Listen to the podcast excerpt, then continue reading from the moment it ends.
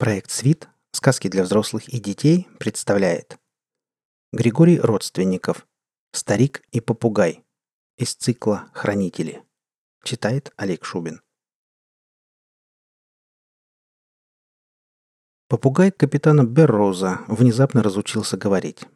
Впрочем, и в лучшие свои времена хохлатый пересмешник редко баловал хозяина более-менее осмысленной человеческой речью, предпочитая утонченной беседе пересчитыванию денег, и всегда по одной монете. «Пястра! Еще пястра!»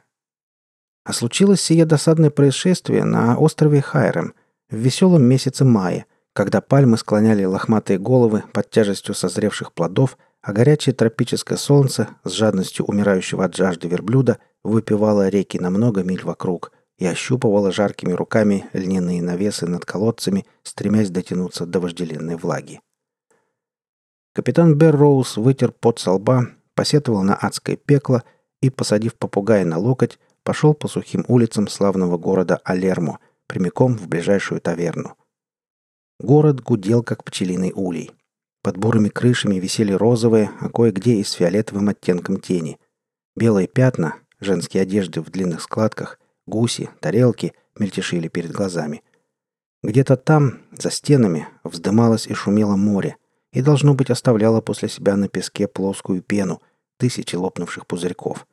В соленом и светлом воздухе дрожала и млела выгоревшая на солнце трава. Странно. За весь день я видел только одну лужу, да и ту возле фонтана перед домом губернатора, подумал капитан Берроуз и сглотнул слюну. Только владыка острова может позволить себе такую роскошь, изящное, не свергающее серебро живительной влаги сооружение. А ведь когда-то губернатор Мальдаро был такой же безродный моряк. Вместе они открыли этот чудесный остров, вместе основали колонию, вместе строили первый дом для переселенцев.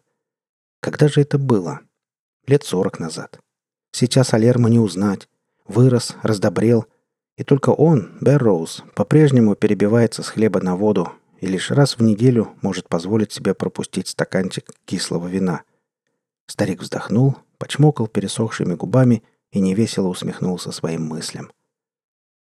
Неожиданно попугай завозился, царапая руку сквозь сюртук. Берроуз пересадил его с левого локтя на правый и пошел дальше. И тут дорогу ему загородила прекрасная девушка, лет юных и бережных. Подбоченясь, она воскликнула. «Раздери меня, якорь! Да это же славный папочка Берроуз!» Капитан прищурился и сказал. «Что-то я не помню тебя, чадо». Она представилась, приложив загорелую, как нежный картофель, руку к не менее картофельному личику. «Я Изабелла Дронсон, и я здесь для того, чтобы отвезти самого лучшего капитана архипелага в самые лучшие комнаты, «Бывшего капитана», — нахмурился Берроуз. «Все в прошлом, детка». «Настоящего!» — жемчужные зубки блеснули на солнце. «Все жители архипелага помнят ваши заслуги. Губернатор устраивает празднество в вашу честь. Пойдемте со мной, капитан». На глазах старика блеснули слезы. «Старина Мальдару, ты все-таки не забыл про меня».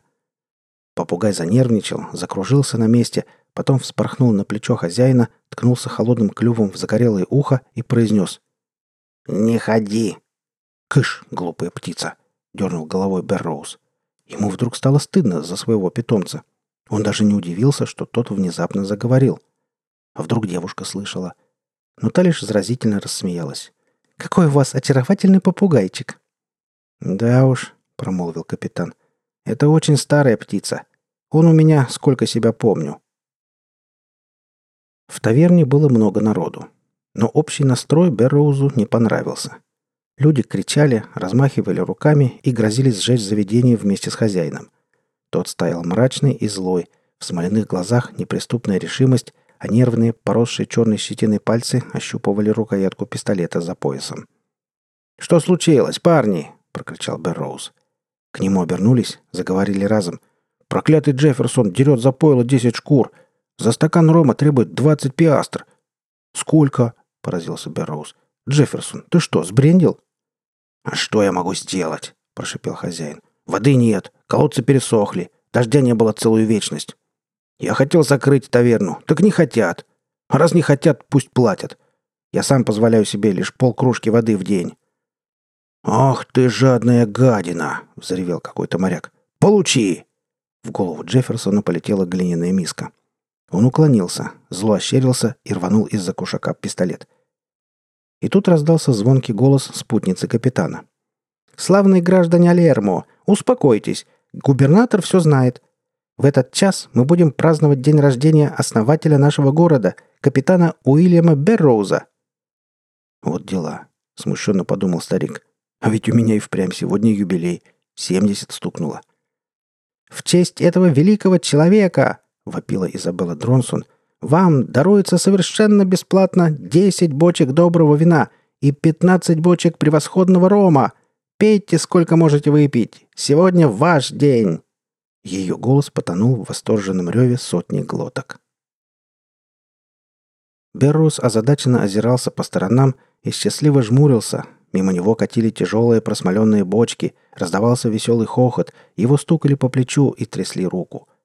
Кроме него, только хозяин таверны Джефферсон имел ошалевший вид. Он с трудом верил в неслыханную щедрость губернатора Мальдару. Попугай на плече Берроза заметно нервничал, крутил головой и переминался с лапы на лапу. Изабелла дернула хозяина таверны за рукав. «Готова ли комната для виновника торжества?» «Комната?» Тупо переспросил Джефферсон, облизал сухие губы и запоздало кивнул. «Конечно, мисс. Сейчас все будет сделано». Берроуз, вежливо поддерживаемый под локоть девушкой, кряхтя поднялся по высокой скрипучей лестнице в единственную в таверне комнату. За ним следовал хозяин с двумя поварятами. В довольно просторном помещении находился стол, два стула и широкая кровать.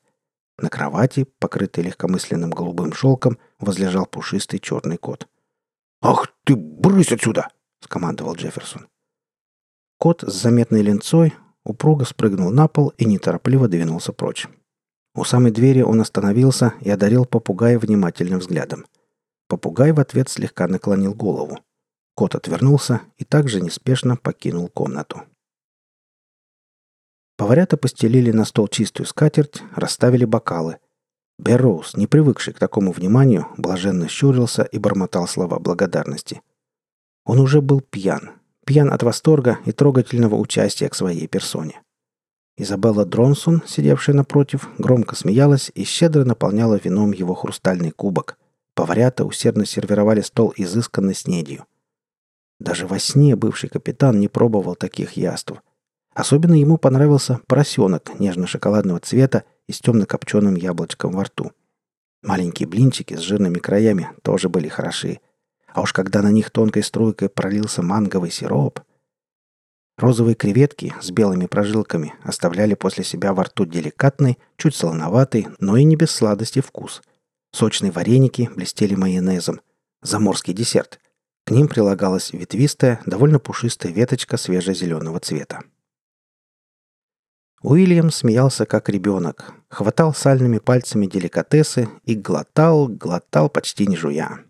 Время от времени в комнату вваливались пьяненькие горожане, шумно поздравляли с праздником и требовали, чтобы он выпил с ними.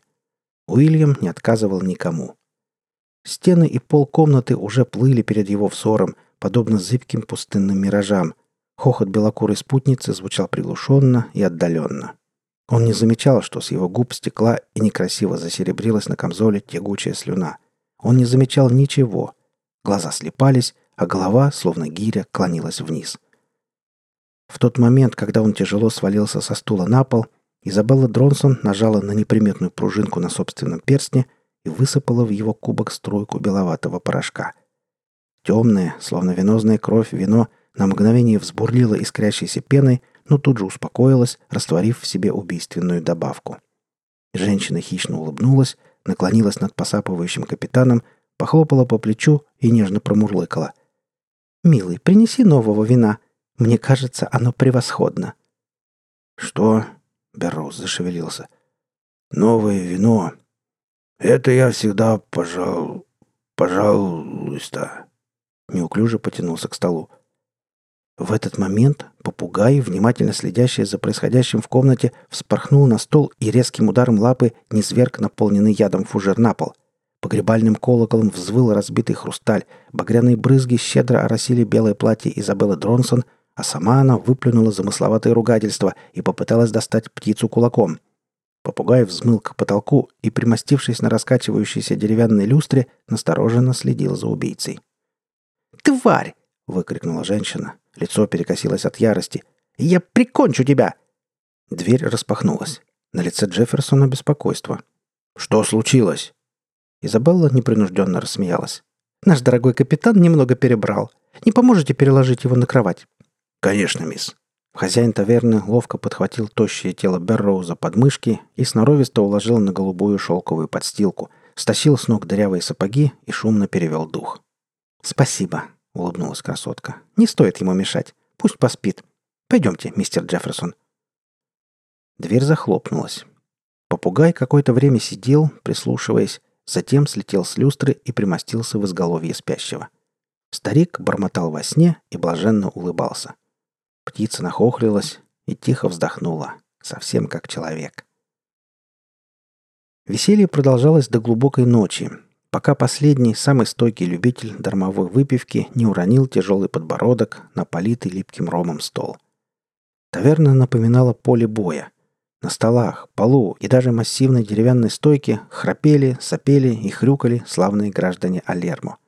Суровый хозяин заведения до последнего старался не потерять достоинство и лицо, но в конечном итоге потерял и то, и другое, и даже третье — собственные штаны, которыми он гонял расшалившихся поварят, впервые в жизни вкусивших хмельное вино. Джефферсон уснул, ткнувшись носом в тарелку с кашей, и издавал такое страшное рычание, что ему позавидовали бы свирепые леопарды. К счастью, леопардов здесь не было, а были лишь уставшие от праздника, но счастливые горожане — на перепачканных бородатых лицах довольство и умиротворение. В комнате для гостей было темно.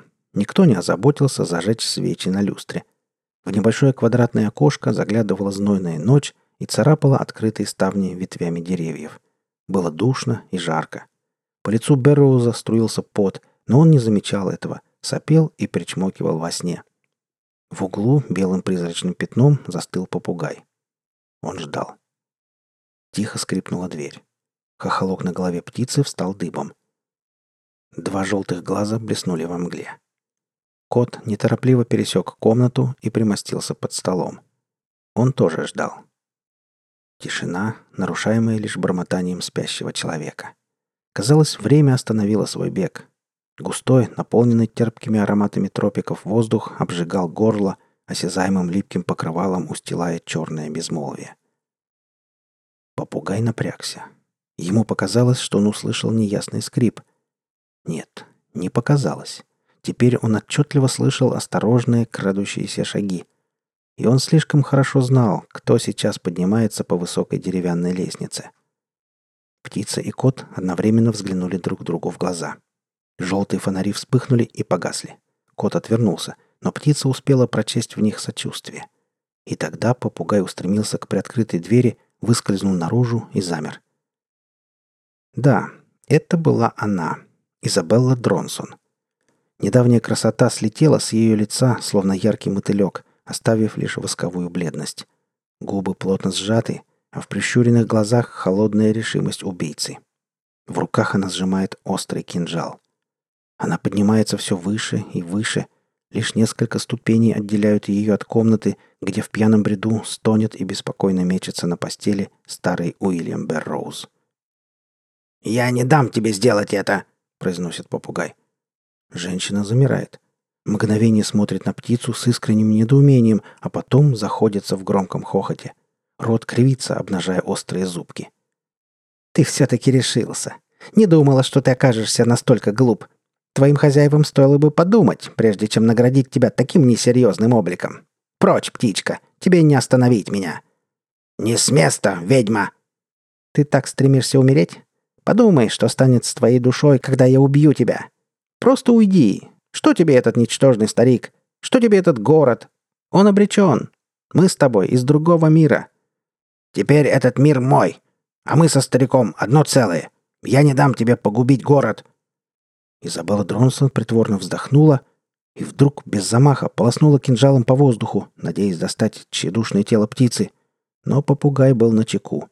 Длинное лезвие погрузилось в лестничные перила, а острый клюв ударил в сверкающий злобой глаз женщины. Фонтан черной крови брызнул на стену. Вопль звериной боли и ярости сотряс таверну. С обезображенным, окровавленным лицом, превратившись в взбесившуюся фурию, бывшая красотка махала кинжалом, стремясь уничтожить своего врага.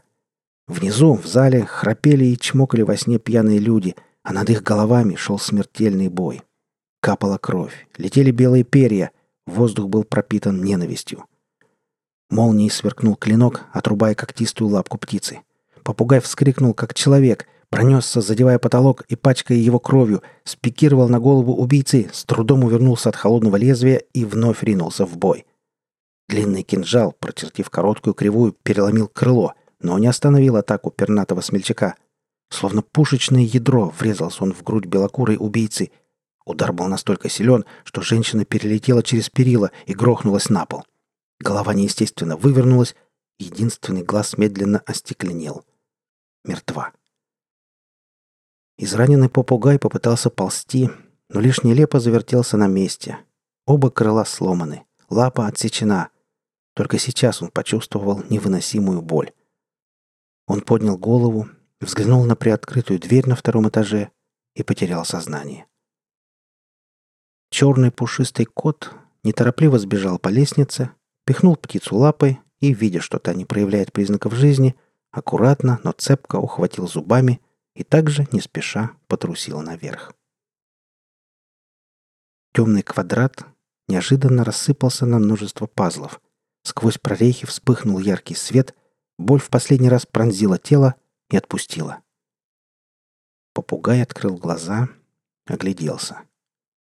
Та самая комната в таверне. Только гораздо светлее. И не мудрено. В маленькое окошко заглядывают первые лучи солнца. На кровати лежит Уильям Берроуз и улыбается во сне. Как хорошо, что он жив. Но что это? Обе лапы целы? А ведь он отлично помнил, что ведьма отсекла одну кинжалом. И крылья. Он снова может летать. «Я рад, что ты пришел в себя», — промурлыкал кот. Он примостился в самом углу комнаты и старательно вылизывал собственную шерсть. «Тебя изрядно помяли. Я даже боялся, что не справлюсь». «Так это ты вернул меня с того света?» — удивился попугай. «Ну и силище у тебя. Почему же ты не помог мне остановить убийцу?» Кот зевнул, обнажив острые длинные клыки. «Ты ведь сам знаешь. Не имею права.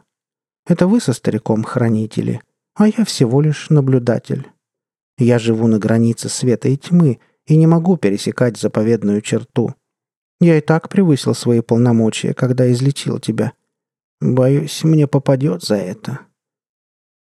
По подоконнику забарабанили крупные капли. «Дождь!» — возликовал попугай. «Теперь колодцы наполнятся долгожданной влагой, и люди будут спасены!» «Да», — согласился кот. «Ты спас не только Алерму, но и весь Хайрам. Поздравляю!» «А ты? Неужели ты бы спокойно смотрел, как тысячи людей умирают от жажды? Ты, обладающий таким могуществом!» «Я наблюдатель», — напомнил кот. «Не мне судить или миловать. Я лишь исполняю волю высших сил. А вот тебе не позавидуешь. Твой хозяин дряхлеет прямо на глазах. Боюсь, его скоро заменят на более молодого и перспективного. А вместе с ним и тебя». «Ну и пусть», — упрямо тряхнула головой птица. «Я честно исполнял свой долг.